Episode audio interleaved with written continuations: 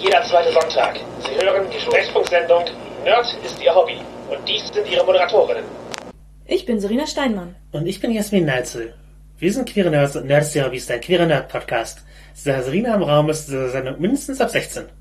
Wir reden offen über Themen wie Sexualität, Queerness, BDSM und Mondzyklen. Unser heutiges Thema ist Werwölfe. Ja, wir haben schon über Vampire geredet und da ist das nächste große Horrormonster natürlich der Werwolf. Außerdem, was man nicht vergessen darf, ist, dass, glaube ich, Werwölfe einzige System neben DSA war, an dem wir beide gearbeitet haben. Das stimmt nicht. Wir haben auch zusammen an Talk gearbeitet, aber es ist das einzige Welt- der Dunkelheitssystem. Richtig. Was halten wir von Werwölfen?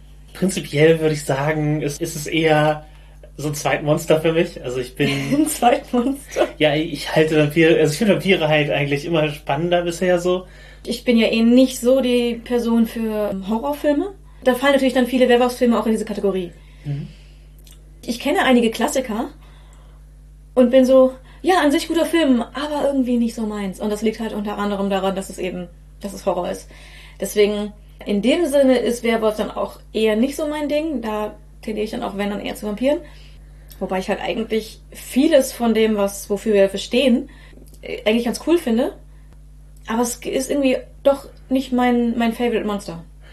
Genau, wir werden trotzdem beleuchten, wie, wir, wie sie umgesetzt sind im Rollenspiel, man, was das Coole an den Dingen, an ihnen denn doch ist. Und da würde ich dann mit Werf auf die Apokalypse anfangen als Rollenspielthema. The. Ja, weil wir, wie gesagt, haben weiter daran gearbeitet. Es ist ein Spiel aus der Welt der Dunkelheit. äh, Und das hat die Werwölfe als Protagonisten. Sind auch, ja, fühlende Wesen mit einer eigenen Kultur dort. Es gibt ein paar Analoge zu Vampire, die Maskerade. Also es gibt die sind in verschiedenen Stämmen organisiert, die, die alle Eigenschaften mitbringen und ja, der Hintergrund ist, dass die Welt im Grunde animistisch ist. Es gibt praktisch Geisterrepräsentationen von allem, was so auf der, auf der Erde stattfindet. Und die Werwölfe sind eben mit der Geisterrepräsentation der, der, der belebten Natur so verbunden mit, mit Gaia und ihre Wächter.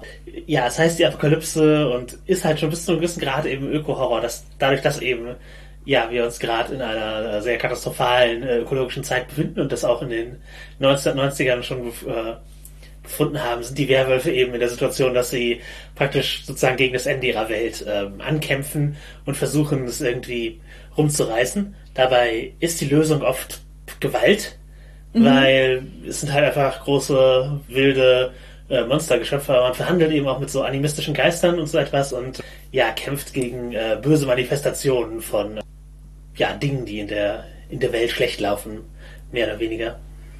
Was ich da besonders finde, was man hervorheben muss für Leute, die es nicht kennen, auch in Wolfsgestalt, also die Werwölfe handeln immer bewusst. Ob sie jetzt in Wolfsgestalt oder Menschengestalt sind, sie wissen, was sie tun. Ja, sie können in Raserei verfallen, aber sind nicht so unfühlende Monster oder, Genau, oder das ist ja unkontrollierte. oft, oft das Trope, dass mit der Verwandlung geht auch einher, dass äh, kein Bewusstsein mehr da ist von dem, was getan wird. Und das ist bei den äh, Werwölfen als Protagonisten nicht der Fall. Ja, und Also in diesem Fall. Genau, und es gibt eben, weil sie nicht in Raserei verfallen, ja, können, können sie handeln. Es gibt ja mehrere Gestalten, in die sie sich verwandeln können. Das, also es gibt sowohl Werwölfe, die als Menschen geboren wurden, es gibt Werwölfe, die als Wölfe geboren wurden. Und entsprechend gibt es halt diese zwei Ausgangsgestalten und da gibt es äh, Zwischenlevel dazwischen halt einen, fast einen Riesenwolf und dann so neandertaligerer aussehender, äh, groberer Mensch und dann gibt es halt die, die Mischform zwischen Mensch und Wolf als, als riesiges äh, Fellmonster. Das klingt gerade mehr niedlich, wie du es beschrieben Ja, hast. Ich glaube, das ist es nicht wirklich. Soll, soll es nicht sein, aber Ein riesiges Fellmonster. riesiges Fell, ja, äh, also so Van Helsing-Style Mhm. Werwölfe. Also das Hugh Jackman von Helsing. Mhm. Genau, die, die, die Art gibt, gibt es dort, äh, genau, und die Werwölfe sind halt auch in Rudeln organisiert, wo es halt bestimmte Rollen gibt, die ja charakterklassenmäßig unterwegs sind und äh, ja, so Rudel und Hierarchien sind auf jeden Fall auch ein Thema in dem Ganzen. Und ja, dadurch, dass halt viele Sachen eben durch Gewalt und Hierarchien gelöst wird, ist das Spiel nicht, nicht ganz äh, Unproblematisch. Genau, es ist kann, also man kann sagen, es ist ein sozialer Horror von, ja, wir kämpfen für die richtige Sache, aber wir müssen uns hier in so eine super gewaltsame Gesellschaft einbringen und äh, schreckliche Gewalt begehen. Das ist auf jeden Fall ein Thema, das man dort aufgreifen kann. Philosophisch ist es natürlich teilweise schwierig, weil man spielt halt, wenn man die Werfer als Menschen sieht, Ökoterroristen und sonst halt ja, Monster, die Menschen töten. Als, als Lösung. Und ähm, das Spiel belohnt einen auch durchaus dafür. Es ist halt nicht so ein Du darfst nicht töten Spiel. Ja, genau. Es ist also in, in Werwolf für die Apokalypse ist Gewalt eine Lösung. Man stellt sich auch moralische Fragen, aber ja, da, dadurch, dass es auch halt ähm, Werwolfsfraktionen gibt, die die Menschheit ausrotten wollen oder zurechtstutzen und so, kann es halt auch, ich sag mal, äh, zum einen natürlich so ganz nihilistische Impulse und Fantasien bedienen oder einem, ja, dass man praktisch Ökofaschisten spielt, die einfach daran glauben, dass es eine Überbevölkerung gibt, die man, die man auslöschen muss. Und, die Und, und das, das, dass sie die besseren Menschen sind, die ja, es entscheiden dürfen. die sind die Wächter der Menschheit, und deswegen entscheiden wir, wer, welche die Starken sind, die überleben. Ich glaube, man muss nicht darlegen, warum das problematisch sein kann, so etwas zu spielen. Ja. Ich meine, gleichzeitig ist es halt, wenn man die Fantasie nimmt, dem abstrakten Geisteskapitalismus ins Gesicht zu boxen, im Namen der Natur. Das ist eine Fantasie, die man absolut verstehen kann. Ja. Ja, genau, es, es, es, die es Welt besser was. gemacht hat, indem man äh, halt so sozusagen diesen, das animistische Symbol angreift. Ja. Wo, äh, ja. Und das ist eine schöne Fantasie. Ich glaube, da äh, braucht man auch keine Kritik dran üben. Das, warum nicht? Und das zu spielen, warum nicht? Aber wenn es in, in die Richtung geht mit den Vernichtungsfantasien und ja, man entscheidet, welche Bevölkerungsgruppen es we- weitergeben soll. Welche, ja, Oder, wer, ne? wer lebenswert ist. Genau, wer lebenswert ist. Ich sag mal, das, das sind halt Dinge, die man vielleicht nicht internalisieren sollte, wenn man sie spielt. Äh, ja, ja, genau. Das, also ich kann mir auch auf den Horror sehen, dieses so, wie eigentlich möchte ich das Richtige machen, aber ich bin jetzt hier in der Situation, wo ich mit so den widerlichsten Leuten zusammenarbeiten muss, um meine Ziele zu erreichen. Und ähm, die, die Wege, e- egal was ich von ihnen halte, sind die einzigen Wege, die mir zur Verfügung stehen. Genau, weil Gewalt ist die einzige Lösung, die mir dieses Spiel anbietet. Und bin gleichzeitig halt ein. Ich, dadurch, dass ich ja mondphasig geboren bin, ist bestimmt. Also ich bin im Vollmond geboren, deswegen bin ich Arun und damit Krieger. Das heißt, egal ob ich vorher Eisverkäufer war oder Computer programmiert habe, jetzt ist meine Aufgabe zum Rudel, dass ich kämpfe. Und überhaupt nicht gehört zu irgendeinem Stamm. Aber das sind irgendwelche, die weirdesten Leute. Und also ja, es ist ein bisschen auf die, ich sag mal, die D&D-Gruppe als Horror. Ja. Du bist in eine Rolle gezwungen und musst die jetzt irgendwie erfüllen und Gewalt ist das Einzige, was dir angeboten wird. Das ist halt die Frage, wie man ähm, eine Person, die das auch vertritt, was ihr aufgedrückt wird, oder wie sehr nicht. Und das Genau. kann halt ein sehr anderes Spiel, Spielgefühl ausmachen. Ja, wenn alle sagen so, ja, cool. Unser Ziel ist am Ende, dass wir entscheiden dürfen, welche Menschen überleben. Dann ist halt so, ja, okay, ich möchte diese Kampagne noch leiten als Spielleitung. möchte ich da mitspielen? Ich glaube nicht. Aber äh, ja, muss halt auch sagen, das Spiel ist halt aus den 90ern. Und im Gegensatz zu zum Beispiel Vampire gab es halt jetzt noch keine, kein Soft-Reboot, der es komplett bearbeitet hätte. Ja. Und ähm, ja, und es ist halt auch einiger Kram drin, den man heute nicht mehr wieder so machen würde. Also Umgang mit indigener Bevölkerung und Vo- Vokabular von indigener Bevölkerung, also sowohl in Bezug auf diesen ganzen Animismus-Aspekt als auch Stammesaspekte, als auch kulturelle Aspekte, ist nicht super cool immer. Also da werden halt einige Begrifflichkeiten von Bevölkerungsgruppen als im Grunde als, als Synonym für minderwertiges Leben genommen und solche Sachen. Das ist äh, würde man heute nicht mehr machen. Hoffentlich. Einer der ökofaschistischen Werwolf-Stämme hat ähm, auch im Grunde ein stilisiertes Hakenkreuz als Logo. Das also würde ich auch jetzt nicht unbedingt so machen. genau, gerade so dass es, dass, dass es nicht verfassungsfeindlich ist, das zu zeigen, aber es ist halt ein Shirt, das ich nicht ansehen würde. Es sind der problematische Aspekte drin, wo ich hoffe, dass sie da eventuell nochmal rumreißen. Oder eben das ganz anders frame, wenn sie es noch machen. Es gibt, wie gesagt, es wird, an einer, es wird an einer neuen Version gearbeitet. Mal gucken, was daraus wird. Es gab jetzt vor kurzem das Erstblatt-Videospiel, wo ich an einer, am Glossar mitgearbeitet habe. Ich habe es nicht, ich habe es halt nicht gespielt, weil keine große Videospielperson mehr. Äh, Es war halt ein, ein Action-Spiel. Ich kann euch nur sagen, dass die Übersetzung relativ nah an der deutschen ist. Also die deutsche Übersetzung des Videospiels ist relativ nah an der deutschen Übersetzung des, äh, des Rollenspiels. Aber Genau, das, das, ist, das ist unser Fachwissen dazu. Ja. Aber ich meine, ich, ähm, wenn man sich fragt, ist es noch zeitgemäß, klar. Einige politische Inklusionsdenken und so weiter wird man jetzt nicht mehr so machen, das ist definitiv nicht mehr zeitgemäß. Aber es kann sich weiterhin gut anfühlen, Ökoterroristen in der Drohnenapokalypse der Welt, wie du sie möchtest, zu spielen. Das sind wir von den 90ern her nicht weiter von weggegangen vom, Ja. also, Ja, ich glaube, in den 90ern ist halt das, was wer beschrieben wird, überhöht düster. mhm, Und heute ist halt so, ja, das, das klingt so, so ich, das klingt realistisch. das machen Konzerne, ja, warum gibt es nur einen von diesen Konzernen? Das ist alle so. Mhm. Ja, also, also genau, es ist halt, also ein bisschen close to home für manche Leute vielleicht, wenn sie sich, äh, wenn man sich halt, halt beschäftigt, aber es ist halt, also es ist halt ein Spiel, wo um den Umgang mit dem Untergang der Welt oder mit dem, mit der drohenden Ökoapokalypse Mhm. und ja, wie man darauf reagiert als, als Person. Und wie sehr man eben versucht, dagegen zu kämpfen, wie sehr man versucht, andere Lösungen zu finden und so. Das sind halt Themen, die man in dem Spiel besprechen kann. In dem Sinne finde ich es eben durchaus noch zeitgemäß, also in diesem, The in diesem Thema. Eins zu eins aus dem Regal nehmen und so spielen würde für eine längere Kampagne? Wahrscheinlich nicht, aber ich hatte auch schon durchaus Werwolf-Ideen, die ich erfolgreich umgesetzt habe. Mm, Ich habe mal ein, zwei Runden gespielt. Ich hatte äh, relativ viel Spaß. Es, wenn einen die Themen interessieren, ist es auf jeden Fall eine Empfehlung, es auszuprobieren. Genau. Wir haben ja eher an dem Buch für die Vergangenheit zusammengearbeitet. Als zerbrochene Träume, das ist halt ein, ein Buch, das eben sozusagen Werwolf-Settings in die Vergangenheit transportiert, wo man, wo dann auch viel mit Kolonialismus-Themen und sowas äh, umgegangen wird. Ja. Und ich fand die Arbeit an dem Buch nicht uninteressant. Ja, ich habe durch die Redaktion von Werwolf natürlich auch äh, das Spiel mehr schätzen gelernt. Also ich habe es, äh, nachdem ich, ich sag mal, ursprünglich rassistische Begriffe und Nazi-Symbole abgeschreckt haben, habe ich mich dann halt tiefer damit beschäftigt durch die, durch die Arbeit daran und halt eben noch andere Ebenen gefunden. Und äh, ja, ich hoffe, es kriegt eben auch eine, ähnlich wie die Vampire vor fünf, äh, eine Überarbeitung, die Ein bisschen was von den abschreckenden Teilen rausnimmt. genau die, die, die coolen Themen hervor, hervorholt, das, was es eben zu sagen hat. Ähm, es gab natürlich auch den, den Hard Reboot, der mal gemacht wurde mit der New World of Darkness oder jetzt Chronicles of Darkness. Da war Werewolf Paria oder Werewolf the Forsaken, die Version. Da ist halt auch wieder der, der Animismus ein Kernthema, eben Werwölfe als Wächter von einer ja fast nicht geisterbelebten Natur. Das die, Geister, die Geister sind da halt super creepy Geschöpfe, die sich eigentlich sozusagen von der Essenz ihrer, von was auch immer sie Geist sind, ernähren. Also ein Geist von Kaffeebechern ernährt sich von anderen Kaffeebechergeistern und wird zum größeren Kaffeebechergeist und so weiter und so weiter.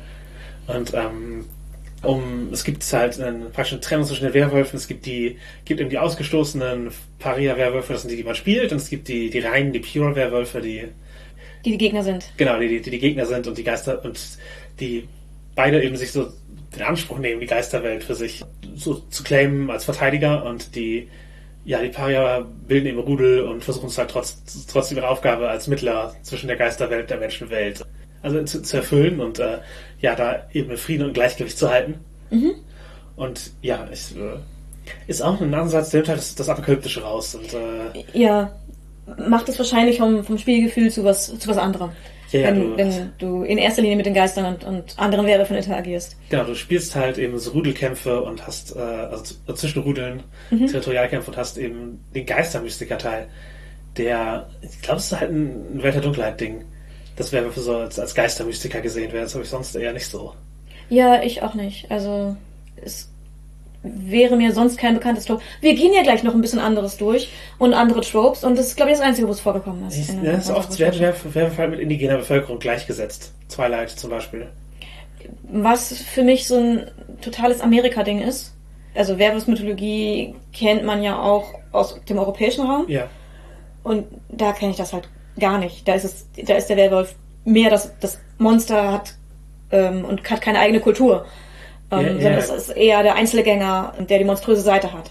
Also das, für mich ist, ist das tatsächlich eher was so, oh stimmt, es gibt's mehr als nur hier. Mhm. Äh, es wäre mir nicht aufgefallen, weil es in, in ähm, der auch in vieler Werwolf-Mythologie, die ich kenne, einfach nicht vorkommt. Ja, ja, das ist halt ein, das ist ein Trope so. Ja, scheint, Ich- scheint eins zu sein oder zu werden. Ich glaube, es ist eher ein popkulturelles als ein mythologisches Trope. Mhm. ja. das Rudel ist natürlich zentral, sowohl bei Paria als auch bei Apokalypse, als auch bei sehr vielen anderen Settings, wo mehr als ein Werwolf vorkommt. Meistens bilden sie ein Rudel.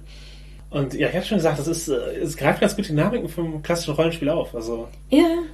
Es fühlt sich halt gut an mit dem äh, Wir gegen den Rest der Welt Gefühl. Mhm. So, man ist halt die Werwölfe.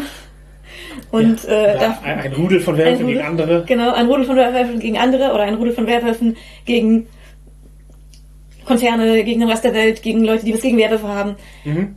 Da- Das kann halt gut dieses, dieses klassische Rollenspielgefühl aufnehmen. Ja, das kann sich auch gut anfühlen. Wir, haben, wir haben eine Gemeinschaft und wir, Mhm. wir bestehen gemeinsam Abenteuer. Ja. Und ja, eine klare Rollenverteilung wird da eben wie in klassenbasierten Systemen mit eben entsprechenden Aufgaben, oft auch einem entsprechenden Werteprofil, äh, ja, festgelegt, indem man halt so, eine, ja, so, so ein Rudel aufbaut und bei äh, der Apokalypse ist es auch auf jeden Fall mit in die Werte reingeschrieben, welches Wohnzeichen du hast und welche Rolle du da mit deinem Rudel zu erfüllen hast. Ja.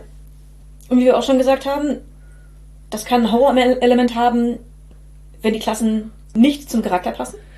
Wenn man da eine, so eine. Spannung reinbringt zur Persönlichkeit, also zwischen Persönlichkeit Ja. und Klasse, die man zugeteilt bekommen hat, dann kann man das durchaus zu einem, zu einem anderen Spiel noch werden lassen. Genau, dass man einfach ein antiautoritärer Charakter ist, der sich so Rangfolgen nicht, nicht unbedingt einfügen möchte. Ist ja auch die, die Frage im Raum, machen Rangfolgen Spaß und machen Rangkämpfe Spaß? Und ich kann mit großer Sicherheit sagen, mir nicht so, anderen Leuten scheinbar schon. Äh, ja, ja, das also kann ich mir auch durchaus vorstellen, dass man, dass, ja, dass, dass, es, dass es Spaß machen kann, das, das so auszu, auszufechten, ist natürlich, glaube ich, interessanter, wenn da tatsächlich eine Spannung drin ist. Mhm. Oder sonst muss man, glaube ich, vorher absprechen, wer der, Wer, wer gewinnen soll. ja, wer, wer die Anführerperson sein möchte, soll Ja. und wie, wie man halt damit umgeht. Und ja, es ist natürlich so ein, in einem Moment, wo man im Rollenspiel gewinnen kann. Wenn man sagt, okay, wir, wir haben hier, wir sind unklar und dann lösen wir die Entscheidung jetzt, indem wir sozusagen unsere Ränge auskämpfen. Mhm. Und ja, es, da gewinnt halt eine Person, eine verliert. Kann man, kann man mit dem Ergebnis zufrieden sein. Genau. Also, die spielt die Person, die gewinnt, vermutlich. Mhm. Aber wenn, wenn beide gewinnen wollten, ist ja für die verlierende Person das wahrscheinlich nicht unbedingt cool. Außer man geht vorher rein mit dem Ansatz, dass man mit jedem Ergebnis zufrieden ist. Ja klar. Und das ist halt eine gruppendynamische Sache und das ist halt eben die Frage, wie sehr betont man eben den Horror von, ja, es ist eigentlich eine, eine gewaltsame hierarchische Ordnung, mit der wir hier unterwegs sind. Und wird im Zweifel mit Gewalt durchgesetzt. Und, und das ist halt die, die Frage, also ist es für die, die Person, die das spielen möchte, ist das Horror? Oder ist das wo, etwas, wo sie sagt, ja, ich finde es für das Rollenspiel, Genau, ein Erlebnis, das ich, das ich mitnehmen möchte. genau. Das muss ja kein Horror sein. Nur weil es das für manche Personen wäre, kann es das für andere Personen einfach ein lohnendes Spielerlebnis sein. Genau, man, man, man kann es so oder so interpretieren. Da kommen wir auch in einen Bereich, wo wir, wo, ich sag mal, kinky Interessen und eventuell Rollenspielinteressen sich überschneiden können. Weil so Rudel-Rangfolgedynamiken sind ja, ist auch was, was interessant sein kann, im Rollenspiel zu, zu erforschen. Aber halt auch für komplett Vanilla-Leute. Aber es gibt eben auch viel, ich sag mal, Erotika, die, so Rudel- und Wolfs-Dinge aufgreifen. Und Rangkämpfe und sowas. Und, und ja, denselben Reiz aus, oder einen anderen Reiz aus derselben Dynamik ziehen. Ja, ich glaube tatsächlich sogar aus, aus derselben Dynamik, aus denselben Gründen unterschiedliche Reize ziehen. Ich glaube, dass, dass wenn es um so Rangfolgen und im Zweifel auch ge- gewaltsame Klärung von Rangfolgen und Rudelstrukturen und so weiter geht, das ist für viele Personen faszinierend. Mhm. Und ich glaube, auf welche Weise man es jetzt faszinierend findet, ähm, liegt einfach an den Personen, aber sie können dieselben Dinge entweder als, als Konzept interessant finden, cool finden, im Rollenspiel zu erleben oder eben auch auf kinky Weise interessant finden, in ihr Sexleben einzubauen oder in ihr In, in erotische in Fantasien. erotische Fantasien einzubauen. Ich, ich glaube, dass da tatsächlich dieselben Reize zum Teil sind, auf die Leute anspringen. Auf jeden Fall sehr griffige Ideen. Wir reden jetzt auch einfach kurz noch ein bisschen über die, über die Kink-Aspekte von Rudeln und Wolfrangordnung und sowas. Ihr könnt auch einfach zehn Minuten nach vorne skippen oder sowas. Dann sollten wir wieder mit äh, Rollenspielen weitermachen. Ja, diese ganze Wolfsrangordnung, Alpha, Beta, Omega, hat sich ja kulturell sehr verfangen. Ja. Auch wenn sie natürlich jetzt nicht naturalistisch ist. Lass uns das kurz aufarbeiten für die Leute, die keine Ahnung haben, worüber wir sprechen. Ja, Es gab mal die Theorie, dass Wölfe sich im Rudel in äh, Alpha-Wölfe, die halt das Rudel anführen, Beta-Wölfe, die unter denen stehen und Omega-Wölfe, die halt, ich glaube, in der Hierarchie am untersten stehen. genau. Ähm, dass sich das, das Rudel so aufteilt und dass quasi sowas, ja, äh, zum Teil angeboren ist, aber auf jeden Fall in, in der gewaltsamen Struktur des Rudels so. Genau, das ist eine Rangfolge, die sich so, die sich so sortiert. Und, Genau. Ähm, Und- das waren Beobachtungen, die in Gefangenschaft gemacht wurden.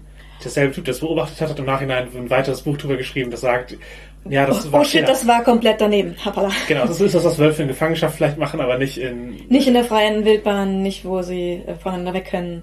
Und die Rudelstrukturen von natürlich entstandenen Rudeln sind andere. Genau, die sind eher, ja, ich sag mal, auch nach Funktionen und nach, äh, nach Gemeingut. Genau. Dieses Bild hat sich aber so sehr verselbstständigt, dass es von verschiedenen Szenen aufgegriffen wurde und weiterhin benutzt wird. Ja, ich, ich denke, wir lassen jetzt mal den halt. Die glauben, dass Menschen, also Leute, die glauben, dass Menschen auch so strukturiert sein sollten. Oder strukturiert sind, dass es da diese Kategorien auch für Menschen gibt. Und mit dem da dahinterliegenden äh, Menschenbild und Antifeminismus und so lassen wir einfach, einfach mal außer Acht. Aber gibt's auch Leute, die das, die das glauben, dass sie, dass Ja. sie Alpha-Männer sind oder was auch immer. Und tut mir leid für diese Personen, aber es, das ist halt widerlegt worden. Das ist ein Fehlschluss. Ja, Und aber wie, es es gibt, nicht gehen? genau, um die geht's nicht. Ähm, es gibt diese Begrifflichkeiten auch in einer im Prinzip äh, kinky Fantastik-Szene. Zum einen würde ich sagen, gibt es natürlich den, den großen Pet-Play-Bereich.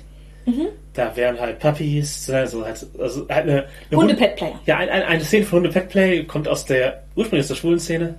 Mhm. Und ja, so einen ganz klassischen Look mit so Lederhutz nennen die sich so, zum Beispiel so Hundemasken. Wenn ihr sie mal gesehen habt, wisst ihr, wovon ich rede und wenn nicht, könnt ihr Puppy Hood googeln und dann wisst ihr auch Bescheid. Self-Search auf.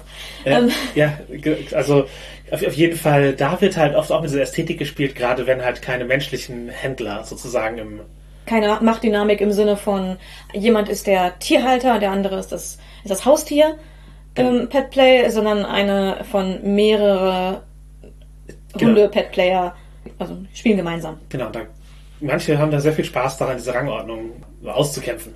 Und auch an, den Wechsel da drin oder halt in der, innerhalb einer Rangordnung zu spielen und sowas. Und das, äh, da werden diese Begrifflichkeiten Alpha, Beta, Omega natürlich auch äh, aufgegriffen.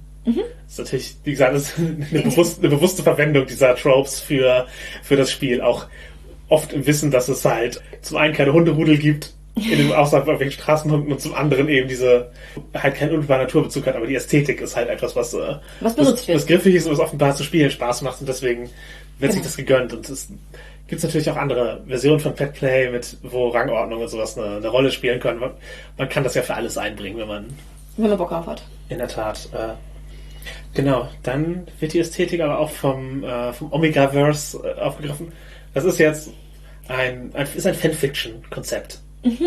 Ähm, war, also es gibt halt Fanfiction, die da, wo einfach davon ausgegangen wird, ja, es ist real. Menschen sind entweder so ein bisschen teilwölfisch oder einfach diese Sozialstruktur von Wölfen. Mit, es gibt Alphabet, Alphas, Betas und Omegas, ist halt teilweise angeboren, einfach die Struktur der menschlichen Gesellschaft und wir spielen jetzt damit, dass es diese, diese Kasten gibt und äh, oft wer- werden dann halt auch ja, Menschen äh, wölfische äh, Eigenschaften beim Sex äh, zugeschrieben. Ein Beispiel dafür wäre Notting. Das ist halt sozusagen, dass der Penis auf eine Weise anschwillt, dass man sich, bis die Erektion nachlässt, nicht mehr trennen kann. Was äh, bei Wölfen wohl der Fall ist. Es gibt viele Leute, die diese Vorstellung erotisch finden. Ich bin da bei Penissen sowieso meistens eher raus, aber Ja, kommt für mich auch nicht so praktisch. Also empfinde empfind ich jetzt selbst auch nicht unbedingt praktisch, die, die Idee, aber gönnt euch. das ist, glaube ich, auch- ja, hauptsächlich eine Vorstellung vorbei. Es durchaus ja, ich sag mal, Wölfen nachempfundenes äh, Sexspielzeug gibt. Ja, allgemein äh, Fantasy-Sexspielzeug mit verschiedensten Ausgestaltungen, unter anderem Wölfe ähm, oder halt Werwölfe, Tentakel und all das, was man sich vorstellen kann. Dieses Omega-Verse-Ding auf jeden Fall ist groß genug, dieser Gedanke von Alpha, Beta, Omega Gestaltung von Gesellschaft ist, als Fanfiction-Idee, also ursprünglich halt eben, wie, wie haben Werwölfe, wie haben Werwölfe Sex miteinander, und als, als Fanfiction ist unsere jeweilige Serie. Und das Trope hat sich dann halt sozusagen serienübergreifend verbreitet, dass diese, eben diese Strukturen existieren. Und daraus hat sich halt eben Fanfiction entwickelt. Und da gibt es natürlich keine ganz klare Autorenschaft, wer hat welche Idee eingebracht. Ja, es ist halt mehr eine, durch eine ganze Community gestaltet worden. Genau, also wir fanden, unterschiedliche Leute fanden es erotisch, haben da gemeinsam ihre Ideen gemacht, das, andere fanden es halt auch gut, haben da weitergeschrieben.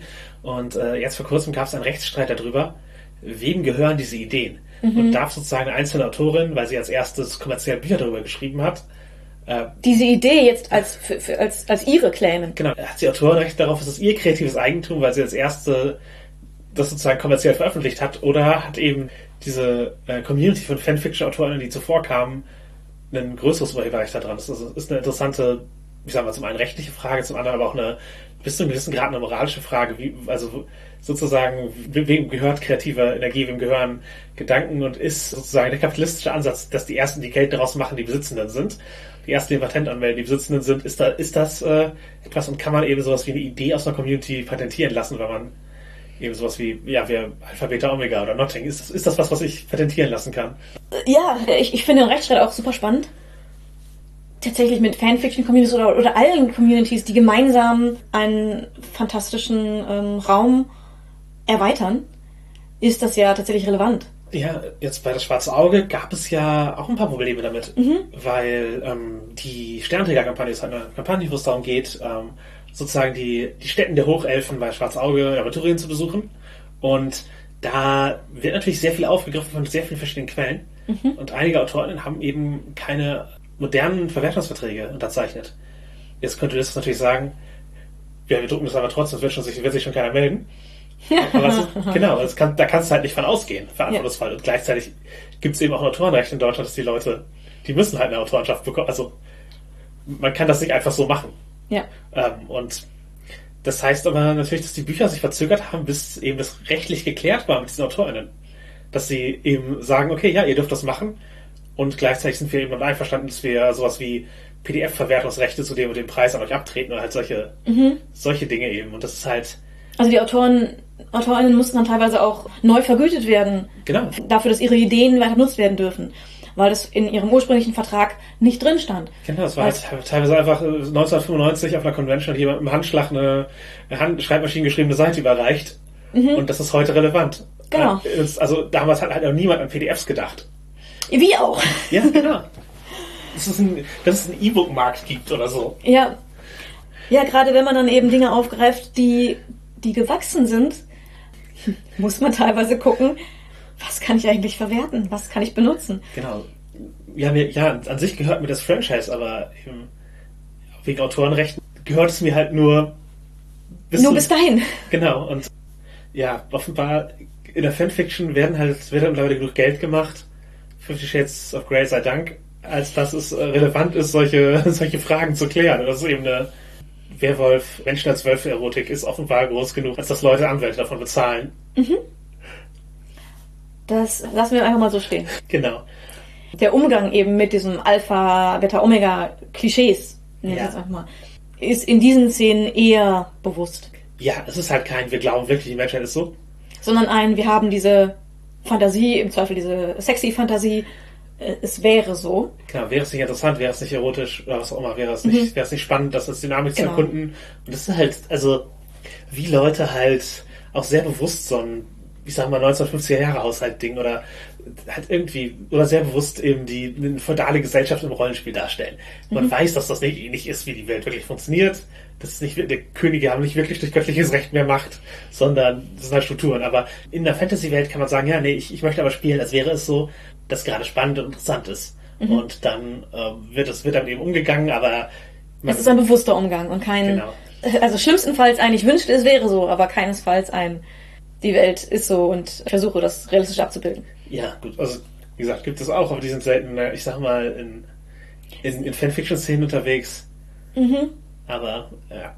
Apropos bewusster Umgang mit Klischees. Mhm. Auch im dem Rollenspiel Monster Hearts gibt es den Wer- Werwolf bzw. die Werwölfin als, als Skin. Genau, Skins sind die, sind praktisch die Charakterklassen und Monster Hearts ist ein Spiel, wo man äh, Teenager spielt, die auch Monster sind und da sind, ich sag mal, alle klassischen Monstertypen als Symbole für bestimmte Arten von Teenager-Erlebnis oder besonders queerem Teenager-Erlebnis vertreten und ja, natürlich gehören Werwölfe uns. Wir haben auch eine ganze Folge über Monster Hearts, wenn ihr mehr Details wollt. Ähm, genau, ja, da, und da geht's natürlich in die, in das große Teenager-Werwolf-Genre. Ja, das, das nochmal ein ganz, ganzes Genre für sich zusätzlich ist zum Werwolf-Genre. Auf- jeden Fall, es gibt also Beispiele, würde ich mal Ginger Snaps nennen. Das ist halt ein, äh, ja, da geht es halt darum, dass eine, zwei Schwestern, eine wird Werwolf und die andere ist dann, ist dann halt fast so codependent mit ihr in diesem, diesem Werwolf-Ding. Mit drin und sie versuchen damit klarzukommen. Genau, dann äh, es gibt auch natürlich äh, sowas wie Zeit der Wölfe, der eben ganz bewusst Werwolf-Verwandlungen als Teil von pubertärem Erwachen nimmt. Das ist einer von Neil Jordans Filmen, der, mit Interview mit einem Vampir auch ja mit Claudia bereits ein ähnliches Thema besprochen hat von weiblicher Pubertät äh, und Horrorsymbolik und ja, Zeit der Wölfe greift das eben als einen ach, Episodenfilm mit sehr viel verschiedenen Werwolfsgeschichten und Wolfssymboliken äh, nochmal auf. Ja, und, und nicht zu vergessen natürlich äh, Teen Wolf. Genau, sowohl der äh, ewige 80er-Klassiker mit Michael J. Fox als auch äh, der moderne Werwolf ohne Hemden. Klassiker. äh, Twilight hat auch Teenager-Werwolf auf jeden Fall. Ja, dieses Werwolf ohne Hemden. Äh, ja, bei Teen Wolf geht es darum, dass sie halt eine, eine Basketballmannschaft sind und äh, auf jeden Fall Teenager-Werwölfe sind, auf- sind ein Ding. Mhm. Austin aus Buffy ist auch ein Teenager-Werwolf. War, war. Ja, es, es gibt viele. Ähm, Genau. und ja, natürlich Verwandlung als Symbol für Pubertät ist natürlich was, wo man schnell Bezug herstellen kann. Wir schauen uns einmal kurz den Werwolf-Skin ein bisschen an. Mhm. Um aus dem Intro-Text zu zitieren. Die Leute in deiner Umgebung spielen so bereitwillig die- Rollen, die sie von der Welt zugewiesen bekommen haben. Und sie sind zufrieden damit, ein Leben von der Stange zu führen. Sie sind alle gezähmt und domestiziert worden. Du nicht. Du bist aus einem anderen Holz geschnitzt. Du hast die Mauern eingerissen, die dich halten sollten. Du hast den Mond angeheult und gelauscht, als der Mond zurückheulte. Die Verwandlung ist jetzt abgeschlossen. Du bist das, was du immer sein solltest. Wild, standhaft, lebendig. Ja, und der Beschreibungstext spricht dann eben auch davon, dass äh, der Werwolf eben ja zum einen, zum einen unbeugsam ist, zum anderen aber auch als ein Wesen, das durch körperliche Dominanz und Gewalt ja, Macht ausübt oder die eigene Stellung äh, durchsetzt. Ja. Die, die äh, Kernbegriffe, äh, die für die Werwölfin genannt werden, sind aggressiv, dominant, urtümlich und sinnlich. Ja, Und was ich hier bei dem Werwolf-Skin von Monster Hearts hervorheben möchte, ist, dass mit der Verwandlung keinerlei Änderung der Werte passiert. Bei vielen anderen Rollenspielwerten ist es so, dass wenn ein Werwolf sich verändert, sich verwandelt, dann verändert sich auch die Werte, dann verändern sich die Fähigkeiten. ja, aber das darf später mal eingehen. Ja. Und der Werwolf bei Monster Hearts kann sich nach Gruppenabsprache entweder nur mit der Verwandlung ins Dunkelste selbst auch als ins Werwolf verwandeln oder auch willentlich. Das ist eine Gruppenvertragssache, das ist nicht vom Spiel festgelegt. Das Darkest Self oder Dunkles Selbst ist bei der Mechanik in Monster Hearts, wo es eben darum geht, sozusagen die, die, die, die monströsesten Aspekte dieses Charakters nach vorne zu kehren. Dass halt etwas passieren kann, wenn zum Beispiel Würfelwürfe nicht für einen laufen oder äh, andere Dinge im Spiel passieren, dann kann, man, kann das ausgelöst werden und der Werwolf kann Spielzüge nehmen, die ihn dafür belohnen und da steht da direkt drin, dann ist man ein schreckliches Wolfsmonster und geht Gewalttaten. Also da verliert man ein bisschen die Kontrolle. Was natürlich auch ein Teil dieser äh, des Teenager-Werwolf-Horrors ist oder auch etwas, was im des Werwolf-Horrors ist, der im Teenager-Werwolf-Horror noch ein bisschen mehr betont wird, nämlich Der Kontrollverlust. genau der, der Mangel an Kontrolle über die eigenen Gefühle. Und ja, was sich halt auch in Gewalt äußern kann oder was, was sich beim, beim Werwolf hier Monster Hearts oft in Gewalt äußert und halt auch in den in Teenage- Teenager-Werwolf-Fiktion allgemein. Also diese überwältigenden Emotionen, die, die man halt nicht irgendwie anders handeln kann. Ja. Und ich meine, das ist ja tatsächlich was, was Teenager erleben auch ganz gut ausdrücken kann. Im Teenageralter sind Emotionen oft noch überwältigender als sonst schon. Man hat vielleicht noch nicht gelernt, sie auf eine Weise zu kontrollieren, dass man entspannt durch den Tag geht. Also sind überwältigend und es gibt einfach Personen, die neigen dazu, ähm, die, die Tatsache mit von, von Emotionen überwältigt zu sein, in Gewalt auszudrücken. Oder in gewaltsamen Verhalten. Oder in dominanten Verhalten auszudrücken. Ja, also Gewalt ist ja nicht nur notwendigerweise nur körperlich, sondern Genau. es kann auch emotional natürlich sein. Ja. Und das ist bei Teenagern ein größeres Problem als bei Leuten, die emotional reifer sind. Aber es ist ein, ich würde sagen, allgemein menschliches Problem, dass es, dass es einfach Leute gibt, bei denen das ein Instinkt ist. bei denen das vorkommen kann. Ja, das kann sich natürlich halt werwolfsmäßig anfühlen, wenn man ja von diesem Instinkt übermannt wird und äh, ach ja, was gibt es sonst noch? Es gibt halt natürlich äh, Menstruation, die halt wie so die Mondzyklus durch guten Werwölfen verbunden ist, da ist Ginger Snaps und Zweiter Wolf auf jeden Fall auch ein Thema, wo mhm. das äh, filmisch aufgegriffen wird und äh, was halt natürlich auch eben passend zu, ja, der Vollmond macht Dinge mit mir. Was der Werwolfskin bei Monster Hearts auch kann, man kann da einige Sachen, die mit dem Mond zusammenhängen, äh, als Fähigkeiten wählen, wenn man das möchte. Man, man kann den, den Mondzyklus äh, oder den körperlichen Zyklus da noch mehr Gewicht geben. Ja, oder man kann sich dafür belohnen, Leuten Schaden zuzufügen. Das sind so zwei ja. Pfade, die man wählen kann. Man kann genau. ein mystisches Mondwesen sein oder, oder einfach Leute abfacken oder eine Mischung dazwischen. Mhm. Man kann auch beides, genau. Okay. Man kann immer auch beides. Körperliche Verwandlung, Haare wachsen überall. Das ist halt so ein, das ist halt auch ein klassisches Pubertätshorror. Ja.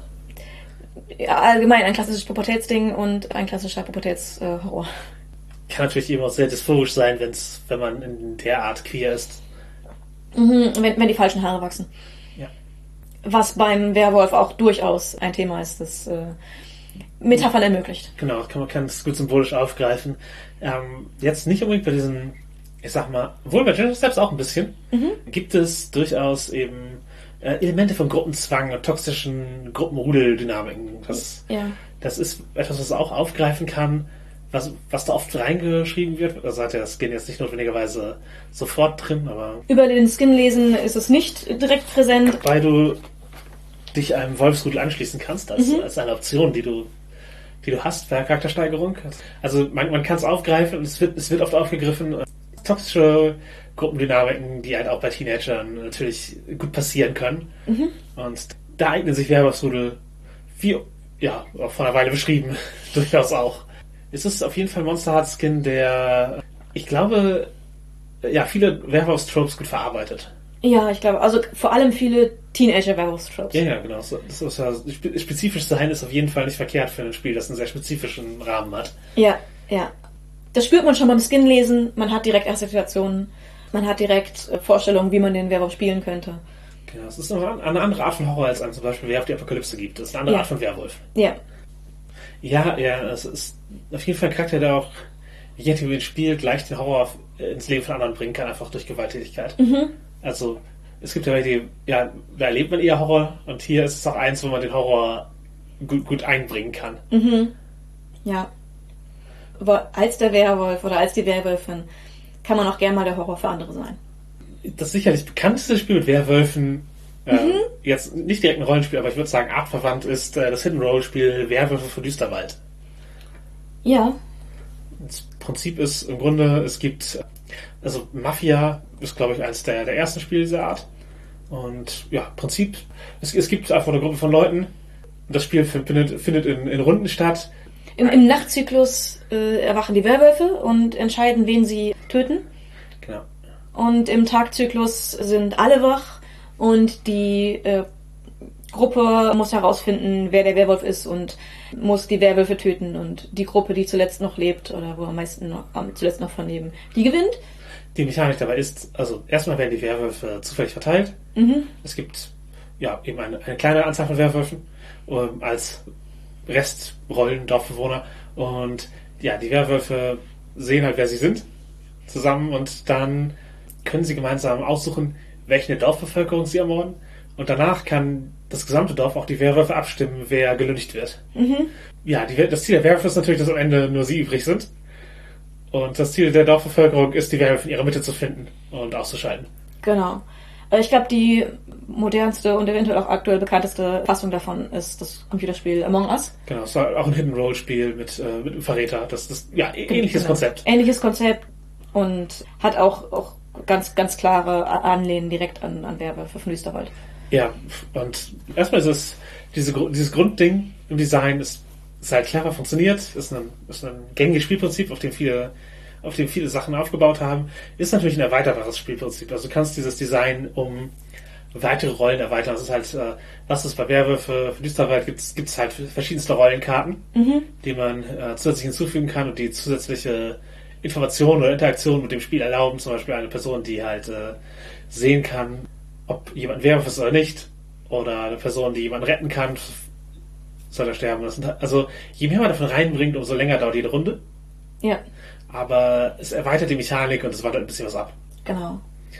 Also gerade bei ähm, Werwolf von Düsterwald kann es schnell zu Rollenspiel light werden, wenn die Gruppe sich darauf einlässt. Also wenn, Ja. wenn die Gruppe da ähm, Interesse dran hat. Genau, einfach so wie Dorfbewohner miteinander reden. Genau. Dabei hat das Spiel aber halt Gewinner und Verlierer. Das heißt, man ist halt keine Rollenspielgruppe, die gemeinsam etwas tut, sondern man handelt halt im Zweifel gegeneinander. Genau, man, man, man spielt halt zielgerichtet in der Regel. Und ja, Lügen ist dabei Teil des Spielprinzips. Also zu sagen, dass man kein Werwolf ist. Liegt unter unterschiedlichen Leuten unterschiedlich gut. Ja, ja. Und unterschiedliche Leute spielen es sehr unterschiedlich. Und es hat eine, eine Lynch-Ästhetik, äh, weil man eben gemeinsam als Dorf entscheidet, wen man tötet und wer getötet wurde von den Werwölfen oder den, den Dorfbewohnern, nimmt am weiteren Spiel nicht mehr teil und wird zum Zuschauer. Ja. Ich glaube zum Teil wegen dieser Lynch-Ästhetik spiele ich das Spiel immer sehr humoristisch und nicht zu rollenspielig. Aber äh, ja, da gibt es die verschiedensten Varianten, wie man das vom Spielgefühl her spielen kann. Ja, äh, hast recht. Lynch- Lynch-Ästhetik sollte man, ja, so, sollte man bedenken, dass, dass das vielleicht, also dass, dass, eine, dass die Gruppendynamik, wenn es kein Spiel ist, äh, äh, unangenehm werden kann. Und ja, was das Spiel auch mal wieder hervorbringt, was auf Deutsch spielt, äh, Gendern als Information.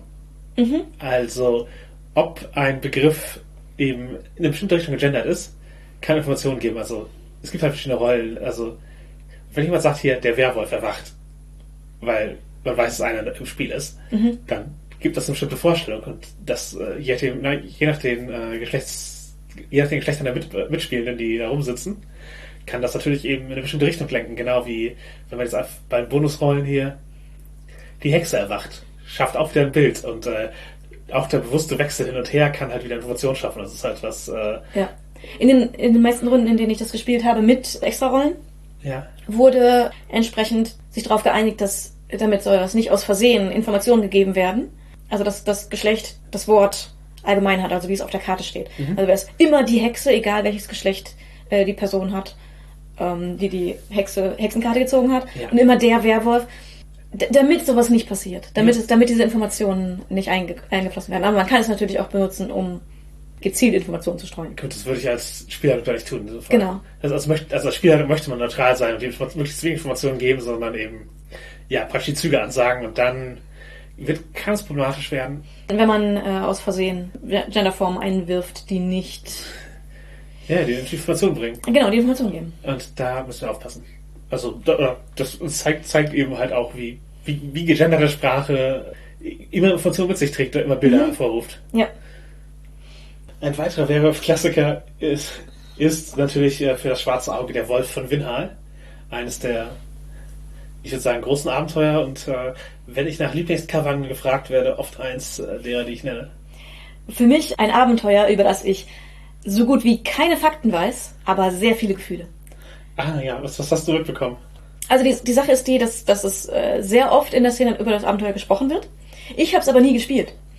Weil immer die Gruppen, gerade wenn ich länger mit Gruppen gespielt habe, hatten es fast alle anderen aus der Runde schon gespielt und ich als Einzige nicht. Und dann war entsprechend so, ja okay, in dieser Gruppe kann ich das nicht nochmal spielen und, und erfahren, weil alle anderen kennen es ja schon. Und dadurch habe ich einfach sehr viel Wissen über die Emotionen, die Leute dabei hatten, dieses, dieses Abenteuer zu spielen, die oft sehr begeistert waren.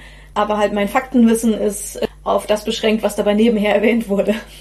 Ja, also für mich ist das eins der, der Go-To-Abenteuer. Also nicht nur wegen des Covers. Das nicht nur wegen des Covers, das den Werwolf zeigt, der ja durch das Fenster zu seiner Familie reinguckt, die da am Tisch sitzt und dann erschrocken aufsteht. Äh, von Uwe Kondice gezeichnet, aber also es hat Schnauzbärte und es hat Hartwurst, also der DSA, sind also nicht die klassischen Helden ohne Hemd. Also der Werwolf hat kein Hemd an, aber die ja, es ist halt eben es ist halt, es ist halt eher eine, eine, Horrorszene und das mag ich sehr gerne und es ist für mich ein, ein Übergangswerk zum, äh, zum modernen DSA.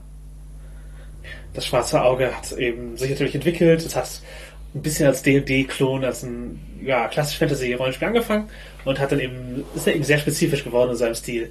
Und dies ist halt ein DSA-Abenteuer, das Anknüpfung zu einem größeren Metaplot bietet, das äh, Auftritte prominenter NSC hat, das sowas wie eben Zeitungsartikel und äh, Geschehnisse in der Welt als Informationsvermittlung äh, bietet. Also die, die Charakter brechen praktisch aufgrund von von Nachrichten auf, um eben, eben diese Werwolfsgeschichte zu klären. Oder kommt in eine Stadt, wo ja, eine, Jagd nach einem Werwolf äh, stattfindet und äh, letztlich stellt sich halt raus, dass es ein unschuldiger Werwolf ist. Ich möchte jetzt auch nicht komplett spoilern, aber ja, es ist eben dieses, dieses, Klasse, das moralische Dilemma. Wie, wie gehen wir damit um, dass der jetzt irgendwie schreckliche Taten begangen hat, aber eben in einem Zustand, wo er es nicht wissen konnte und äh, das äh, und es nicht verhindern konnte. Genau, er sonst auch ein guter Mensch, eine Respektsperson. Wie, wie gehen wir da? Ja, also wie, wie können wir den erlösen, können wir den heilen? Das sind halt so, so Fragen, die da drin sind, die über das Monsterschlagen hinausgehen und äh, die Helden auch in Konflikten verschiedene Fraktionen innerhalb des Abenteuers bringen können. Das ist halt mhm. ein, es ist halt, ja, es ist ein komplexeres Abenteuer mit einer sozialen Ebene drin.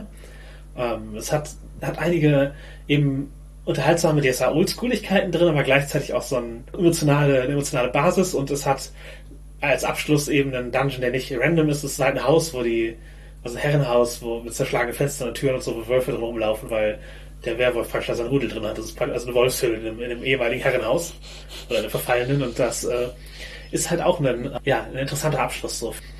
Genau, die, die, die Grundstruktur des Abenteuers hält heute noch stand. Natürlich kann man immer ein paar Sachen anpassen und vielleicht ist hier die eine Formulierung nicht mehr ganz aventurien. Vielleicht könnte, muss diese Begegnung nicht jetzt unbedingt sein, aber insgesamt ist es halt ein Abenteuer, das noch, das noch standhält, das sich noch wie DSA anfühlt und ja, schätze ich hoch. Und ja, dieser unschuldige Werwolf und die, den, den Timer, der automatisch ist, wenn man weiß, ja, beim nächsten Fall passiert was Schreckliches. Mhm. Das ist natürlich was, wo man Werwölfe als Gegner gut im Rollenspiel verwenden kann. Das ist halt, also dafür möchte ich es auch beispielhaft haben, eben als ein, als ein Abenteuer, wo es eben darum geht, also die Ermittlungszeit herauszufinden, wer ist der Werwolf. Wie man es bei Werwolf von Düsterwald halt auch äh, ein bisschen hat. Und dann, wie gehen wir moralisch damit um, dass es ein Mensch ist, der sich in eine Bestie verwandelt, aber eben auch ein Mensch. Der im Zweifel auch gar nicht, gar nicht weiß, was ihm passiert. Das kann ja sein. Genau, dann ist das klassische, ja, Serienmörder-Ding, wir müssen den nächsten Tat, wir müssen die nächste Tat verhindern, wir haben, wir haben eine, nur eine schmale Zeit zu, zu ermitteln. Dann eben so mythologisches, das hier ist ein Werwolf, was hilft gegen Werwölfe, bekommen wir Silber, bekommen wir Wolfsbann und solche, mhm. solche Sachen, Konkurrenz, weil andere Leute auch den Werwolf jagen. Also es sind also, ja, sehr, sehr viel, wie man mit so einem, wie man damit umgehen kann, wie man einen Werwolf äh, verwenden kann. Ich denke, es sind auch, diesen Elementen kann man in sehr vielen verschiedenen Settings einfach äh, das aufbauen. Wie, wie jagt man einen Werwolf? Also einfach jeden Vollmond geschehen. Schreckliche Morde ist halt immer eine gute Grundlage. Um, für, für eine, um ein Abenteuer aufzubauen, ja. Genau, das ist halt ein, das ist eine Struktur, die eben, ja, ein festes, festes Zeitframe gibt und gleichzeitig das Serienmörder-Genre ein bisschen bedienen kann. Mhm. Ähm. Ein weiteres, aber sehr modernes Werwolfsabenteuer in DSA ist Grimme Herzen. Ja, äh, Shoutout an Julian Hertel hier an dieser Stelle. Von mir auch. Hi. Und das ist ein äh, Heldenwerksabenteuer, also ein, ähm, als One-Shot designt. Genau, 16 Seiten. Und es ist extrem beliebt. Es hat Inspirationen von, vom Witcher und Werwölfe. Spoiler. Genau, genau da geht's. Genau, da geht's eben ein bisschen um den unschuldigen Werwolf, aber es geht auch darum, dass es halt ein, in der Schwarzauge halt ein, mit Transsilien ein Fantasy-Reich gibt, in dem Werwölfe so die Herrschaft stellen. So ein böses Land, also, mhm. Oder ein Schattenland, wo die, wo, ja, wo der Herrscher ein Werwolf ist und der und sein Rudel eben auch einfach Macht in dem, in dem Land hat. Damit wird auch erstmal umgegangen werden. Ja, aus dem Land halt möchte jetzt, möchte jetzt halt jemand fliehen, der aber auch zufällig ein Werwolf ist und dann haben die Helden halt das Problem, dass der Werwolf da ist. Mhm. Das ist ein häufiges Problem bei dieser Thematik. Ja, ja. Aber das ist halt weniger die Ermittlung, mhm. wer ist der Werwolf, sondern hier ist der Werwolf. Äh, und was machen wir jetzt? Genau, fuck ein Werwolf. ja ein Kern vom Werwolfsthema, gerade in den in filmischen Medien aber auch. Aber durchaus auch in den Rollenspiel ist äh, die Verwandlung in den, in den Werwolf. Auf jeden Fall. Also das ist, ist ja fast das, was den Werwolf ausmacht. Also mhm. natürlich ja, dass er zwei Gestalten hat. Aber ja, natürlich der, der, Übergang ist natürlich immer was, was Interessantes und natürlich wird das filmisch oft gezeigt und äh, manchmal mehr oder weniger gelungen und natürlich Budgets. ja, Wo, wobei äh, das Gesamtbudget nicht zwingend sagt, wie gut die, die Verwandlung gelungen ist, aber, oder der Werwolf an sich. Oder die Verwandlung sagt auch nicht notwendigerweise, also die Verwandlung hier sagt nicht notwendigerweise, wie gut der Film ist insgesamt, klar. Genau. Klar. Ja, da, da, da gehen Sachen teilweise sehr weit auseinander. Was kann eine, eine Verwandlung sein? Was, äh, also, was, was kann sie aussagen? Äh, wie kann sie wirken? Was kann sie sein? Für mich ist immer so ein, so ein Kernfaktor, äh, ist die Verwandlung ähm, Monsterhorror also gruselig für die Zusehenden. genau. Oder ist die Verwandlung Body Horror, also gruselig für die Person, die sich verwandelt? Das- Und es kann auch beides sein. Genau, ich denke, das hängt davon ab, wie man Empathie hat, also als Zusehender. Also Mhm. äh, ist es halt, ist, hat man Empathie mit jemandem, der diesem Monster begegnet und Angst davor hat, oder eher Empathie mit äh, dem, dem verwandelnden Geschöpf? Das ist natürlich auch äh, eine Frage des Framings durch den Film. Genau, und äh, das finde ich immer sehr, sehr interessant, ba- darauf bei der Verwandlung zu achten. Für mich ein großes Beispiel für den Body Horror bei der Verwandlung ist die Serie Being Human, nur die UK-Version gesehen. Da geht es um äh, mehrere Charaktere, einer davon ist ein Werwolf. Aber es hat auch mehr ein Urban Fantasy-Ding im Sinne von äh, mehrere übernatürliche Geschöpfe. Man hat, das sind die Protagonisten und man, man verbringt Zeit mit denen. Deswegen Mhm. Ge- ist genau. natürlich die Sympathie für den Werwolf groß. Äh, ge- genau, man, man lernt den Werwolf halt von seiner menschlichen Seite kennen und äh, bekommt dann die, die Verwandlung präsentiert, die nicht angenehm aussieht. Und das finde ich ein, sehr schönes Beispiel für den, ähm, für den Body-Horror-Aspekt der Verwandlung. Ja, bei Hemlock Grove zum Beispiel ist auch viel Horror mit. Ja, es verwandelt sich zwar in Wolf und nicht in so ein Mischwesen, aber da wird dann halt auch äh, abge abgezogene Haut verschlungen und sowas. Yeah. Ja, es war eine unangenehme Szene, aber, aber gut, gute Idee. Genau, American Werewolf, auch ein, ein Klassiker aus den 80ern mit viel praktischen Effekten, wo Und diese, der, der Film sieht, finde ich, dafür, aus welcher Zeit er ist, auch echt gut aus. Ja, ja, also es, ins, insgesamt ist es, da geht es halt ja um diese, auch um die praktisch Fieberträume und Verwandlung dieser, dieser Mensch, der sich der zu Werwolf wird, äh, ähm, da durchmacht. Das, das, da ist halt sehr aus der, aus der Perspektive des, äh, des Verwandelnden. Ähm, wo man eher in der Zuschauerperspektive ist, ist die Verwandlung von, also zumindest die erste von, von Oz bei, bei Buffy. Ja, die, die, die Szene ist, dass die potenzielle Freundin von Oz im, mit im Raum ist, weil sie ihn zur Rede stellen möchte, warum er so abweisend zu ihr ist im Moment. Und er ist so abweisend zu ihr, weil er gerade festgestellt hat, dass er ein Werwolf ist und er weiß, er wird sich im nächsten Moment verwandeln. Man lebt es aber aus der Perspektive seiner Freundin. Das heißt, sie sieht Anzeichen davon, dass das, was nicht stimmt und er versucht, sie von sich zu stoßen, damit sie nicht mehr weiter im Raum ist, während er sich verwandelt. Und man bekommt aber ihre Perspektive, wie er sich verwandelt und wie er zu einer Bedrohung wird von der Person, Ja. ähm, mit der sie zusammen sein möchte. Ja, manchmal möchte man Werwolf gar kein Horror sein. Es ist ein cooles Monster, das cool aussieht. Also der Van Helsing mit halt, äh, ja, 2000er Actionfilm mit sehr, sehr guten Werwolf-Effekten, erstaunlicherweise. Ja. Einem der albernsten Draculas jemals. Ähm, also äh, sehenswerter Schund. Kann ich, kann ich so unterschreiben. ja, aber, Ich, ich finde den Film super. Ja. Ist nicht gut, ich finde ihn super. genau. Äh, da ist der, das der Werwolf ein cooles Monster. So, das was gut Es gemacht. sieht, sieht cool aus, ist cool gemacht, das kann was. Genau, äh, Underworld halt auch, äh, auch in dieser 2000er Monsterschund-Schiene einzuordnen, ähnlich. E- Effekte zum Teil ein bisschen noch cooler. Die Verwandlung selbst, ja. Aber, Ja, ja. aber die Werwölfe waren Ich, bei. ich, ich würde auch sagen, insgesamt, glaube ich, ein besserer Film als Van Helsing. Ich, ich, finde von Helsing unterhaltsamer. Ja, halt, na, aber na, auf eine andere Art Art und Weise. ich finde, also Underworld finde ich nicht so gut, dass es das ausmacht, dass es, dass es äh, sich leisten könnte, weniger unterhaltsam zu sein. Sagen wir es so. aber ja, beides, äh, einfach cool, coole Monster. mich, mich haben sie beide angesprochen auf, auf verschiedene Art und Weise. Ja. Äh, genau, dann, äh, klar. Äh, dann ist die Frage, in was verwandelt es sich eigentlich? Verwandelt es sich in dieses Mischwesen, eine große Kampfbestie? Verwandelt sich einfach in einen Wolf, in ein Tier? Ist es wird einfach jemand aus den 30er Jahren Haare ins Gesicht geklebt? Das sind halt die. Ich, ich, ich glaube, das, das, das soll auch das große äh, Fellmonster sein. Das wir, Ja, das, ja, das, das verändert sich einfach nur das Verhalten, aber ja, natürlich, der Wolf von den 30ern hat, das ist halt eben ein haarig, sehr haariger Mensch, aber natürlich auch den, der damaligen Zeit und den Effekten geschuldet. Es gibt eben auch durchaus eben Szenen, wo, wo sie sich einfach nur in Tiere verwandeln. Also Twilight zum Beispiel einfach sehr große Wölfe. ja. Hemlock Grove auch Wölfe. Und ähm, ja, es ist natürlich immer eine Entscheidung, die, die getroffen wird, wenn man Werwolf schafft. Ist das ein Mischwesen? Ist das eine. Ist, ist, ist, ist das ein, einfach ein Wolf? Mit unterschiedlichen Konnotationen. Wobei wir auf den. Ich, ich glaube, ich möchte noch auch später noch auf den, auf den Wolf äh, als, als Gegner eingehen, aber Ja, oft ist das halt ein Wolf mit menschlicher Intelligenz oder ein Wolf, Ja. der, Wolf, der den Menschen nicht fürchtet. Ist, dann ist, ist halt oft, was bei einem Werwolf rauskommt, der sich in Wolf verwandelt. ja. Und auch oft sehr aggressiv. Also dieser Wolf ist entweder sehr aggressiv oder eben sehr bewusst. Genau, der, der dann eben auch oft dann durch die Stadt läuft und um Dinge zu machen. Und ähm, ja, eine Frage ist auch, ist die Verwandlung bewusst oder unbewusst? Genau, es, es, es ist eine Entscheidung, sich zu verwandeln. Es ist eine Entscheidung, der Wolf zu sein.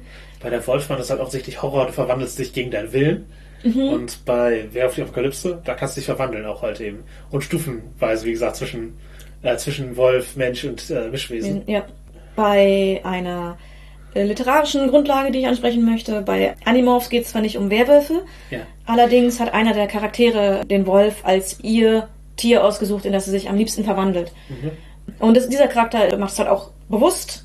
Was, was ich ganz spannend fand, ist, dass sie als Charakterisierung hat sie auch sehr den, den Rudelgedanken. Den, ähm, sie ist sehr, die, die Gruppe muss, muss beschützt werden, die, wenn sie Leute Konflikte haben, versucht sie die zu beenden, also auf eine positive Weise und nicht durch Gewalt. Also sie ist ein sehr emotionaler und den Emotionen sehr zugewandter Charakter, die aber sehr positiv dargestellt wird. Und das fand ich ganz bemerkenswert als, als Charakterisierung für jemanden, der den Wolf als willentliche Verwandlung nimmt. Mhm. Ja, ja, das entspricht ein bisschen der Symbol, also widerspricht ein bisschen der Symbolik, die Wolf oft aufgebürdet wird. Und ja, Verwandlung gibt es natürlich äh, wieder im Rollenspiel, wer auf der Klipse, als Spielmechanik und das ist Verwandlung nicht immer, also nicht immer ganz einfach. Mhm. Also du hast dich für eine Spielwerte, du kannst mehrere Wertepakete haben, zwischen denen du switchen musst. Oder Modifikatoren, die draufkommen, wenn du, wenn du Wolf bist. Genau, das ist nicht ganz einfach. Äh, bei Magic haben sie es gelöst, indem sie einfach zweiseitig bedruckte Karten haben. Also sie haben halt, mhm. das ist auch kein Rollenspiel, sie haben, da haben sie eben dieses, du hast eine Karte und dann kannst du sie umdrehen, auf der Rückseite ist, ist der Wolf. Ist, ist, ist, die, ist die andere Version, genau. Mhm. Also, ja, ja. Das ist natürlich eine clevere Art und ich glaube, es kommt viel auf die Darstellung an, ob das super komplex ist, einen Werwolf verwandelt durchzumachen oder ob es eben ein, äh, so einfach ist, eine Karte umdrehen oder auf, die nächste, auf den nächsten Werteblock zu kommen. Mhm. Und ja, wir hatten schon gesagt, bei Monster Hearts äh, verändern sich die Werte gar nicht. Aber das, wie es dargestellt wird, verändert sich dadurch halt. Wenn ja. du wirst halt zu deinem dunklen Selbst im Zweifel. Das ist ja dem geschuldet, dass das eben ein Erzählspiel ist und Hard Apocalypse-Stil, musst du tun, tu es hat. Das heißt, mhm. du beschreibst, was du tust und dann wird der Move gewürfelt, der dazu passt. Das heißt, wenn du ein Mensch bist, kannst du halt sagen, hier, um äh, die Person zu manipulieren, erinnere ich sie daran, wie wir damals hinter der Turnhalle geklutscht haben und dann gebe ich einen String aus. Das wirst du als Wolf wahrscheinlich nicht machen. Aber wenn, Power Move. ja. Ja, es ist immer die Frage, wie, wie möchte ich einen Werwolf halt haben? Mhm. Also, wenn ich mir vorstelle, der Werwolf ist eine Kampfbestie, die macht alles fertig. Ja, dann muss sie halt auch kämpfen können und stark sein. Genau, die Werte müssen da sein. Und genau. wenn die Werte eines Wolfs dann halt relativ äh, schmächtig sind im Vergleich zu anderen Sachen, äh, wenn man die nimmt, dann erfüllt es eventuell nicht den narrativen Zweck, den man sich da äh, mhm. ja, vorgestellt hat. Was da oft verwendet wird, um Werwölfe gefährlicher zu machen, ist Regeneration. Mhm. Das hat sich auch ein Trope entwickelt, dass Werwölfe Schaden regenerieren. Ja. Ja, ist bei Werwolf die Apokalypse auf jeden Fall so. Und bei DSA und bei vielen anderen Spielen sind Werwölfe in der Lage, einfach Schaden sehr, sehr schnell zu heilen. Und ich habe manchmal Angst, dass Werwölfe mechanisch sehr umständliche Gegner sind oder als Einzelspielercharakter, weil du eben dieses, äh, diesen Wechsel zwischen Wertepaketen hast je individueller der Werwolf ist, umso individueller müssen praktisch die Pakete auf beiden Seiten sein. Du hast die Regeneration noch dazu. Es, es, soll ein gefährlicher Gegner sein, also wahrscheinlich auch, auch relativ hohe Werte in, in vielen Fällen. Ja, mehrere Kampfwerte, mehrere Manöver und sowas, eventuell unterschiedlich je nach Gestalt. Genau, und das ist, das, das kommt einem schon sehr aufwendig vor. Wenn man jetzt Werwölfe die Apokalypse spielt, dann hat das halt jeder, da ist es, gehört es zum Spiel. Genau, das ist, das ist auf dem Charakterbogen dargestellt. Genau. Wenn du es bei DSA machst, dann hast du eigentlich keine Tools an der Hand, um das leichter zu verwalten. Ja. Du musst einfach zwei, zwischen zwei äh, Bögen und her swippen. Ja. ja. Im Prinzip ist das, ist das wahrscheinlich das Einfachste, was du machen kannst. Einen Charakterbogen für den, für die Menschengestalt, einen Charakterbogen für die Wolfsgestalt. Ja, oder halt ein Werte, für zwei Werteblöcke, wenn du eine Spielleitung machst. Genau, das, wie, wie sonst soll man das gut darstellen? Aber es ist halt je nach Rollenspiel auch unterschiedlich äh, aufwendig. Genau, es kann einen großen buchhalterischen Aufwand haben. Mhm. Was, also muss, das kann Leute abschrecken, muss aber nicht. Genau, das kann, kann es auch wert sein, aber ja, prinzipiell, das ist, ist natürlich auch der Kontrollverlust ein Teil dessen, was Werwolf ausmacht. Mhm. Da ist noch die Frage, wie, wie setzt man das mechanisch um? Also bei Werwolf ja, ja. Paria war, äh, wenn man in der Monstergestalt ist, die Grundregel, dass wenn man nicht irgendwelche Willenskraftakte vollbringt, dass man entweder kämpfen muss oder sich auf einen Gegner zu, zu bewegen, den man angreifen möchte. Oder eine Person. Das sind halt die Sachen, die man zur Verfügung hat. Mhm. Kontrollverlust ist natürlich auf jeden Fall was, was den Werwolf ausmacht. Dass sie, du wirst äh, einfach komplett von deinen Instinkten äh, beherrscht. Übermannt. Von, von tierischen Instinkten und handelst sozusagen mit deiner menschlichen Schleuer, aber mit einem tierischen Instinkt oder Oder nur mit den tierischen Instinkten. Genau, irgendwas in die Richtung pass- passiert in sehr vielen Währungsgeschichten oder du hast eben einfach einen Impuls den oder Hunger, den du nicht, gegen den du nicht ankommst. Und äh, ja, das, was ist daran gruselig? Sowohl wenn der Werwolf das fremde Monster ist, als auch wenn der Werwolf der Protagonist ist, ist es gruselig, dass man nicht weiß, was passieren wird. Genau. Und das Verhalten sich stark verändert. Ja. Und eine zu Beginn unschuldige Person kann zum Täter werden. Genau, genau. Und das ohne, ohne das willentlich zu tun. Genau. Man kann gleichzeitig Opfer und Täter sein in diesem, Fall- bei, bei Werwölfen. Genau. Auf das ist- auf der anderen Seite die Frage, was macht den Reiz aus, wenn man so oft die Werwölfe als Spielercharakter vorkommen? Naja, ich meine, das äh, Wilde und Instinktive zu spielen kann halt auch, ich meine, nehmen Personen für viele Charaktere als treibenden Motor an, nicht nur für Werwölfe. Das ist offensichtlich etwas, was, was viele Leute anspricht. Ja, und es kann auf jeden Fall auch interessant sein, der Horror zu sein, wie wir Mhm. erzählt haben, für andere Leute, dass man eben einfach die, ja, ein Monster spielen möchte auf diese Weise, dass äh, wo man halt auch die Entschuldigung hat, dass die, ja, der hat jetzt keine Entscheidung getroffen, der hat einfach gehandelt. Mhm. Ähm, Und manchmal möchte man das ja auch tun. Das ist genau. vielleicht ein guter Outlet, das äh, so zu spielen. Und es, es kann auf jeden Fall etwas sein, was, was eine Freiheit gibt, so dem, sozusagen Mhm. den, den eigenen dunklen Impulsen zu folgen. Würde ich Bloodthirsty als Film erwähnen, wo das äh, so ist, da geht es halt um eine Mus Musikerin, die zur Aufnahme eines neuen Albums in so ein einsames Landhaus geht, dort eben eine, ja, eine Verwandlung äh, durchmacht und dadurch wird ihre Musik halt erstmal düsterer und freier. So, sie, sie, es ist eine kreative Energie für sie, aber das äh, endet natürlich in Gewalt. Wie es bei Werwolfsgeschichten so ist. Äh, ja, genau. Also ni- nicht, wenn, wenn Musiker auf, in ein anderes Landhaus ziehen, das ändert nicht zwingend Gewalt. Nicht, nicht zwingend. Aber Werwolf-Geschichten schon. Da ist damit das, das enthemmte Werwolf sein mit kreativer Energie gleichgesetzt. Das fand ich auch einen, einen interessanten Reiz, den es haben kann. Und ja, diese Verwandlung ist natürlich, wenn man sich unwillentlich verwandelt, nochmal mehr Kontrollverlust, als wenn man äh, Das entscheiden kann. Ja, ja, sozusagen, jetzt lasse ich die, die Züge los. Und ja, wie, wie geht man mit Spielercharakteren um, die Werwölfe sind? Das, also, wenn alle Werwölfe sind und das kontrollieren können, ja klar, das ist was anderes. Aber wie geht man mit Spielern um, die Werwölfe spielen, die Kontrollverluste haben? Ich glaube, da ist auch ein Teil des Reizes, der Charakter hat den Kontrollverlust. Die spielende Person hat ihn für gewöhnlich nicht. Für gewöhnlich kann die spielende Person weiterhin entscheiden, wie dieser Charakter handelt, auch wenn der Charakter kompletten Kontrollverlust hat und vielleicht auch gar nicht mehr weiß später, was getan worden ist oder so.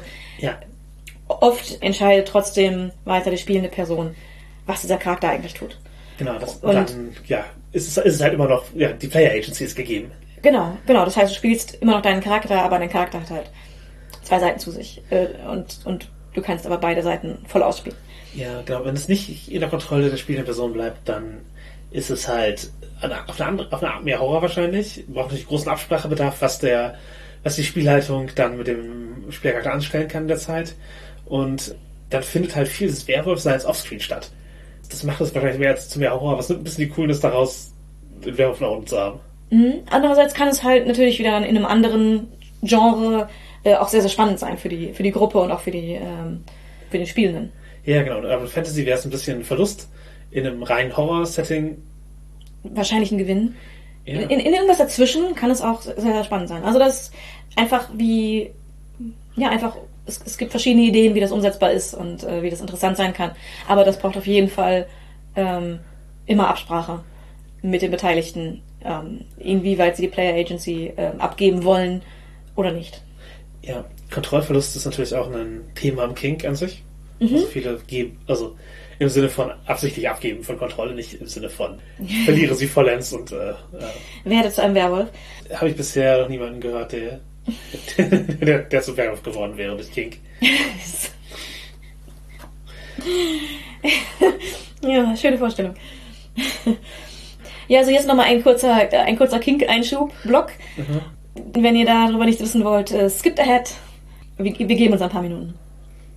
Denn wir haben schon ein paar Mal drüber geredet, gerade im, im Primal-Bereich, wo es eben darum geht, in die, sich in die Instinkte reinzulehnen, in eventuell tierisches Verhalten sich reinzulehnen, was halt nichts mit Pet zu tun hat, sondern eher ein, als, als Mensch lehne ich mich in, sie, in die Instinkte äh, rein und lasse mich da ein bisschen auf eher Playfights vielleicht ein, ein bisschen gehe ins Körperlichere.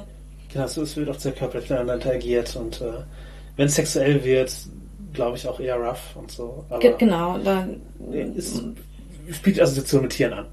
Genau, ja. nicht zwingend. Also das ist jetzt kein, keine Zweitvariante von, von, äh, von, von Petplay, sondern es ist halt eher was, wo manche Personen, die, die das machen, sich in, in, in einen Modus gehen, der tierische Anleihen haben kann. Oder den für sie für sich so frame, als ob sie jetzt, genau. ich nehme einen tierischen Modus an. Das ist halt, offensichtlich gibt es ja Überschneidung mit Petplay, aber es ist halt nicht dasselbe und es ist keine hundertprozentige Deckung oder so. Ge genau. Und, ja. und nicht, nicht jeder, der, der Primal macht, hat das. Oder benutzt Tier, Tiermodus. In so einen Modus rein und lässt seine Instinkte nach vorne, würde ich sagen. Mhm. Also ähnlich wie beim Rollenspiel gibt es natürlich eine Metaebene, und ja, es kann sich wieder absichtlich Kontrollverlust anfühlen, eben, wenn man sagt, ja, okay, ich, ich lasse es einfach diesen Instinkt zu. Ja. Und man kann es natürlich auch wieder einfangen. Ja. Und, Und es ist, man, man geht eben in einen Modus, wo man sich weniger kontrolliert. Genau. Es ist keine, keine komplette äh, Selbstaufgabe, also offensichtlich, sondern es ist halt weniger Kontrolle. Und ja, auf der Meta-Ebene existieren weiterhin Sicherheitstechniken. Also es gibt, du kannst immer noch ein Safe Word sagen, die meisten Leute hören auf. ansonsten, wenn man eben in so einem sehr körperlichen Auseinandersetzung ist, kann man abklopfen. Oder wie ein, ein dem Modus, in dem man ist, entsprechendes Aufgeben, Symbol von sich geben. Das ist dann eben Absprachensache, was man glaubt, was fürs Spiel hilfreich ist, sodass man sicher spielen kann. Genau, und eventuell tut man halt Dinge, die man sonst nicht genauso machen würde aber die Persönlichkeit, die Hemmungen bleiben an sich bestehen, die man hat. Also man, man, mhm. man, man, kann über manche hinweggehen, man tut, man handelt vielleicht, es ist halt nicht so, dass man, dass, dass, dass die nicht mehr existieren würden, weil mhm. ja. also so stark ist die Selbsthypnose, die man da betreibt, auch nicht. Man spielt halt mit den Instinkten, mit dem Kontrollverlust bzw. dem Abgeben von Kontrolle, dem Loslassen von Kontrolle und einer gewissen Hemmung dadurch. Es bleibt dadurch ein Spielen damit. Ja, ja. Man enthemmt sich nicht komplett, man löst ja nicht von jeder Kontrolle seines Lebens. Man, man spielt mit diesen Instinkten und mit, diesen, mit dieser Enthemmung. Aber wo wir gerade bei Kinks sind, die mit den äh, mit Werwolf und, und Wolf ein bisschen äh, mhm. korrelieren können. Äh, es gibt auch noch den Transformation Kink. Ja, ein Kink der über die Verwandlung, dass die, die Verwandlung eventuell etwas Monströses einen Reiz auf jemanden ausübt. Ja, aus monströse Körper, Mischwesen. Mhm. Oder Tierwesen.